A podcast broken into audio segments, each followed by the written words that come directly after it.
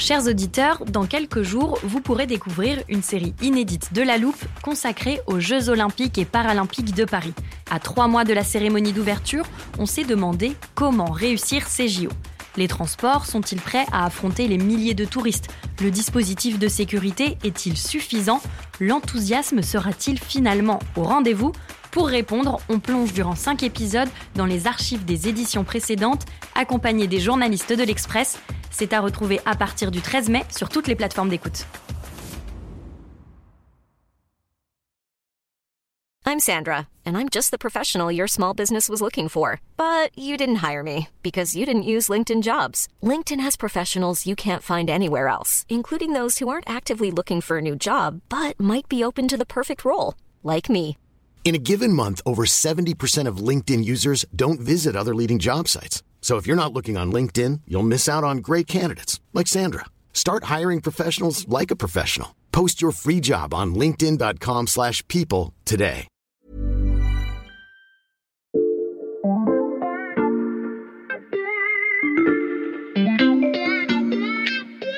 Salut, c'est Xavier Yvon. Nous sommes le mercredi 12 octobre 2022. Bienvenue dans La Loupe, le podcast quotidien de l'Express.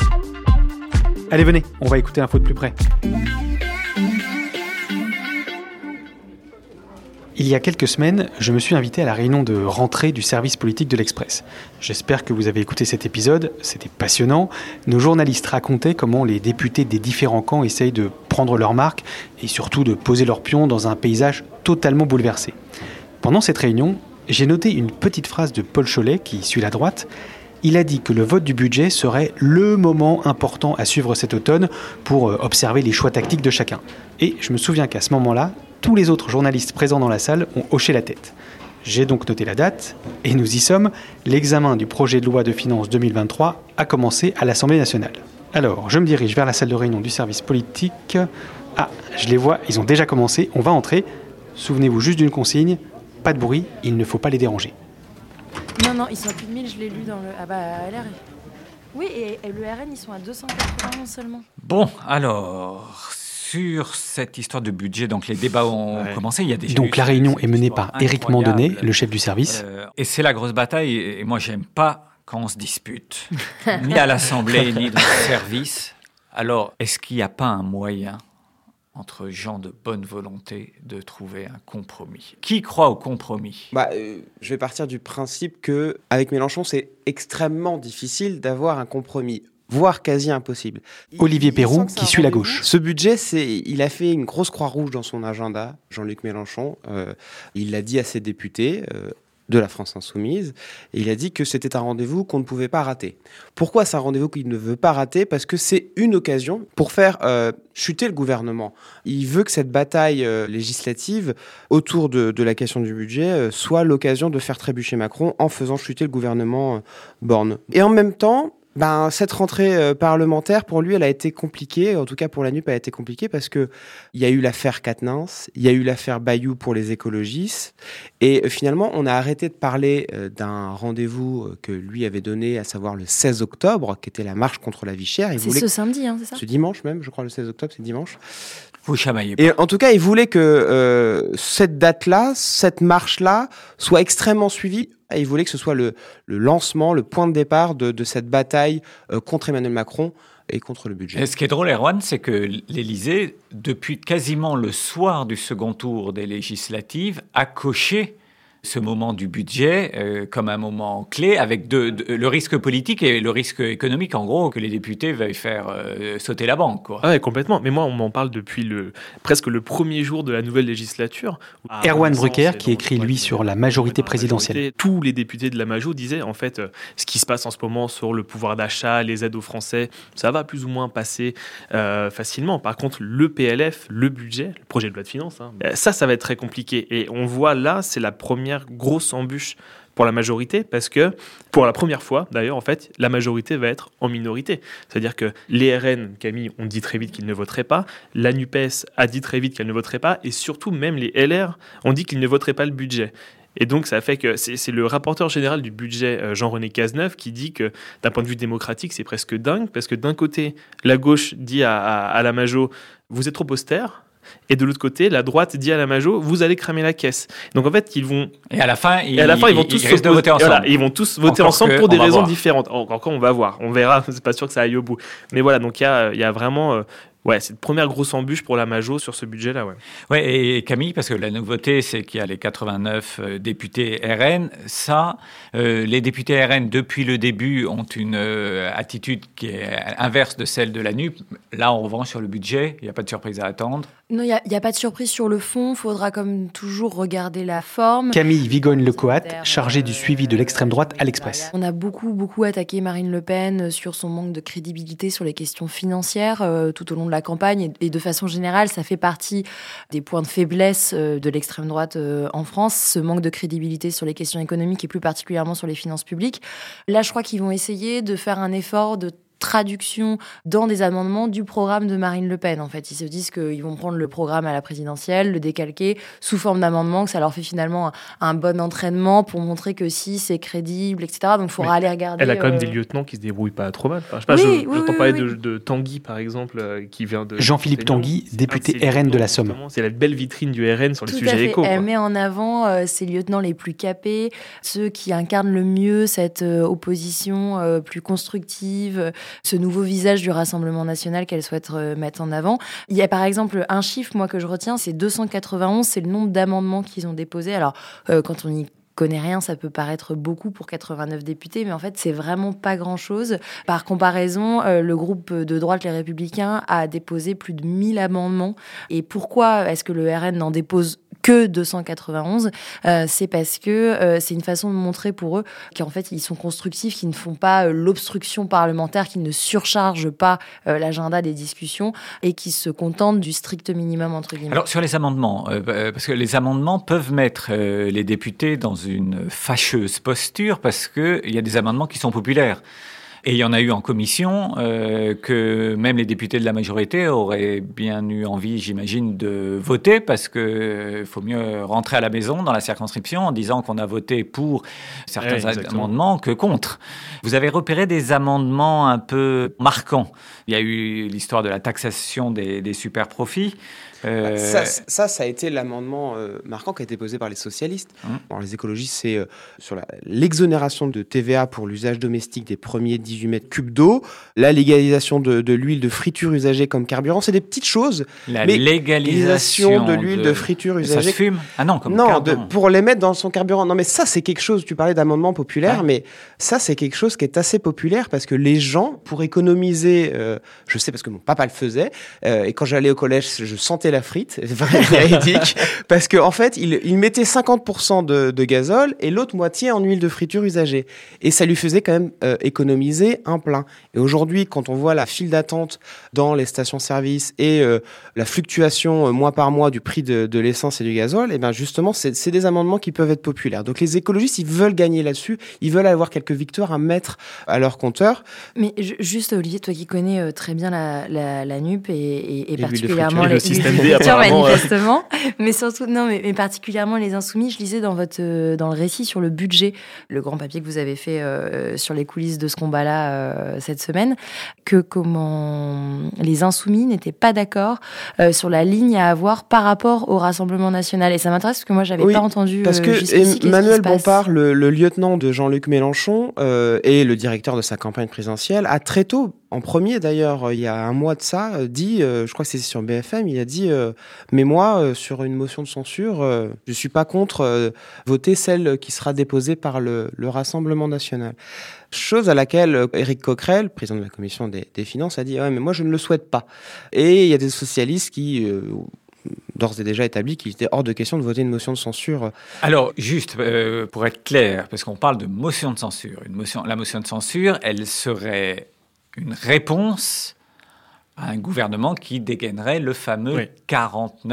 49-3. Le 49.3, c'est cet article de la Constitution qui permet au gouvernement de faire passer un texte sans vote au C'est Parlement. pour ça que je te coupe, Eric, mais là, tout ce, tout ce dont on parle en ce moment, en fait, tout n'est qu'un presque un jeu de dupes et un jeu de rôle. Parce qu'en fait, Une bataille d'opinion. Une bataille, fait. une bataille vis-à-vis de l'opinion, Le- parce que euh, la majorité en ce moment explique que s'il y a 49-3, c'est parce que les oppositions ne veulent aucun compromis, euh, euh, obstruent complètement le débat. Or, il n'est pas impossible non plus qu'en ce moment, les oppositions se fasse bien voir, ne propose pas trop d'amendements de blocage, justement pour, ne pas pour éviter cette accusation-là. Donc on est vraiment dans l'hémicycle comme grand théâtre. Quoi, Absolument, parce que là, la majorité, on voit bien, essaye de faire une bascule du point de vue de la bataille de l'opinion sur le 49-3. Le 49-3, ça a longtemps été une arme vis-à-vis de sa propre majorité, parce qu'il y avait du désordre dans les rangs. Et C'était le cas avec les frondeurs sous Hollande, d'ailleurs. Euh, les frondeurs la loi travail, normalement, euh, Macron voulait beaucoup à, à Manuel Valls à ce moment-là, d'ailleurs. Absolument. Et maintenant, les, marcheurs, les macronistes essayent de montrer que le 49-3, c'est un moyen d'assurer que la France soit gouvernée, c'est-à-dire, puisque euh, la majorité est relative, et donc c'est tout l'enjeu de cette, bascule, avec une confusion absolue. On me disait hier que donc, le 49-3 n'est euh, utilisable qu'une fois par session, sauf pour les lois financières, et évidemment le budget. Et hier, euh, le gouvernement avait calculé qu'il pouvait y avoir 13 49.3 sur les seules lois financières, donc projet de loi de finances, PLFSS. Sécurité sociale. 13 fois, donc gardez des forces pour la suite. Et cette bataille d'opinion, euh, est-ce que Erwan, ça dépend? Bon, aujourd'hui, on est, on est mercredi, le jour se lève, il va faire beau. Bon, alors il y a Macron à la télé ce soir. Juste pour qu'on programme, je sais que Camille veut aller au cinéma en fin de semaine. Le, le 49.3, c'est quand qu'on bloque nos agendas? Eh bien, ça peut être à peu près n'importe quand. Euh, ça peut être... Merci pour cette réponse. Bah, c'est le. Je suis le premier sur les infos, euh, c'est important. Mais non, mais ça peut être dès demain jeudi, comme ça peut être après la manifestation, euh, justement, de t'en parler Olivier de, de Mélenchon et de la marche dimanche. Je, je te coupe. Parce que s'il fait le 49-3 avant la marche, ça peut être une erreur politique. C'est-à-dire qu'il peut mobiliser les gens pour le dimanche. En fait, s'il y a du monde dimanche, ah bah là aussi, il va devoir réfléchir à deux fois avant d'utiliser le 49.3. Pour le coup, euh, à Renaissance et dans l'entourage d'Emmanuel Macron et dans la majorité, tout le monde le dit. En fait, ça fait quelques jours que le débat, il est exclusivement là-dessus. Quand est-ce qu'on dégaine le 49.3 Pas quel compromis on va chercher avec les uns et les autres. En fait, c'est quand est-ce qu'on lâche la bombe, la grosse Bertha, comme ils disent. C'est voilà. Et en fait, c'est un équilibre à trouver. C'est-à-dire que si on laisse les discussions se euh, prolonger à l'Assemblée, le gouvernement montre qu'il est à l'écoute, qu'il mène la concertation comme Emmanuel Macron l'avait dit dans sa nouvelle méthode. Quoi. Je discute avec les oppositions, mais plus les discussions se prolongent, plus le gouvernement perd bah, des amendements ou les oppositions votent des amendements contre lui à l'Assemblée, plus les forces et les troupes se fatiguent et euh, voilà, plus on multiplie les défaites. Donc il faut trouver le bon moment entre les deux et euh, siffler la fin de la récré. Quoi. Donc ça peut être effectivement soit jeudi, soit lundi, mais ce qui est à peu près sûr, c'est qu'on ne laissera pas les discussions aller jusqu'au bout euh, du PLF. Là, ah Emmanuel Macron va siffler la fin avant. Est-ce qu'on est d'accord pour dire que euh, s'il y a 49.3, il y aura une, voire des motions de censure, mais qu'aucune ne sera votée par la majorité des députés. Or, pour être adoptée, une motion de censure doit recueillir la majorité des suffrages de l'hémicycle, soit 289 euh, voix. Que le, RN et LFI pouvaient voter une motion déposée par LR mais que l'inverse n'était pas vrai. Alors là, il faut s'engager. Déjà, ce qu'il faut savoir, c'est que quelle motion de censure sera soumise au vote à la première L'usage euh, veut que ce soit euh, celle du euh, plus gros parti d'opposition. Donc si je compte, le plus gros parti d'opposition, c'est... C'est chez moi, le Rassemblement Voilà, exactement. Voilà. Puisque la NUP, n'est pas, un parti, n'est pas, un, groupe, pardon, n'est pas un groupe. Assez dit, Olivier, on a compris. Sauf que euh, c'est sur cette ambiguïté que euh, cette même NUP veut jouer en disant bah attendez si si on est plus nombreux nous les socialistes donc ils vont Comme déposer pour la présidente de la commission des finances voilà donc ils vont euh, déposer une motion de censure unique NUP et qui je le pense sera discutée la première. Mais quand mais qui décide de ça alors? Bah ça c'est la je crois que c'est règlement. je crois que c'est les la, conférence des présidents. Conférence des présidents est-ce que Yael Braun Pivet va encore favoriser la NUP Erwan ça, je ne sais pas. Ce qui est certain, en fait, c'est que le 49-3 arrange presque tout le monde, puisque, alors, je parle surtout contre le Camille, mais en fait, à part Marine Le Pen, personne n'a intérêt à ce que le gouvernement tombe et en plus qu'on refasse de nouvelles élections derrière. Et c'est pour ça que le gouvernement ne prend pas beaucoup de risques à passer par 49.3, puisque LR ne euh, signera jamais les motions de censure ni de la NUPES ni du RN et ne proposera pas elle-même, enfin LR ne proposera pas non plus de motion de censure. Par contre, LR est très content parce que ça leur permet de montrer bien à tout le monde qu'ils sont Absolument. dans l'opposition et de le marteler. Et il faut avouer aussi que les députés LR ont été euh, élus par un, un électorat plutôt anti-Macron et c'est pour ça qu'ils ont été élus. Mais donc on que peut les- penser, donc on peut penser que cette fois-ci, ça passe pas. Bah, que la motion de censure ne passera Bah, pas, a Est-ce que priori. le, est-ce Le que du côté du, jamais de RN pronostic, voilà, jamais de pronostic en politique à chaque fois. Est-ce que le, R-. RN, est-ce que les députés du RN Camille vont voter la motion de la NUP?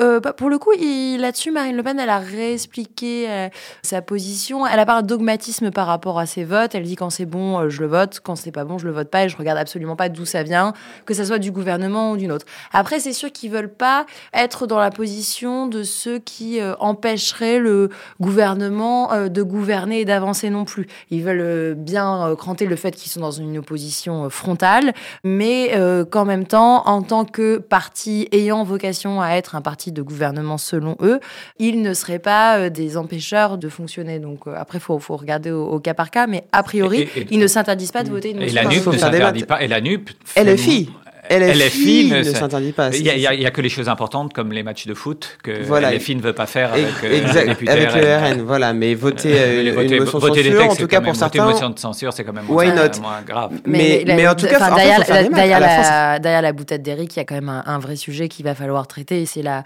l'indignation à géométrie variable Voilà. de la gauche par rapport au Rassemblement national, parce qu'on peut pas dire, comme il y a deux semaines, euh, qu'on refuse de jouer un match de foot interparlementaire parce que c'est pas bien de se mélanger à l'extrême droite, et là dire qu'on est prêt à voter quelque chose ensemble. Enfin, moi, moi, Pourquoi je, je, disputes, je, je- te dispute rien, mais- Je dis qu'il va falloir qu'on s'y penche et que qu'on Oui, réfléchisse un- à faire un vrai sujet, c'est un vrai sujet, c'est- assez dingue. Et il y a une semaine, euh, un peu plus d'une semaine, euh, les groupes de la NUP font une petite réunion euh, le mardi matin. Et cette question-là, typiquement, a été mise sur la table des négociations, des discussions. C'est-à-dire que les socialistes sont très clairs. Ils disent tout ce qui vient du RN, Mhm. c'est non. Les écologistes, pour une fois, ils ont une seule voix. Ils disent la même chose, c'est non. Quand ça vient du RN et de l'extrême droite, c'est non.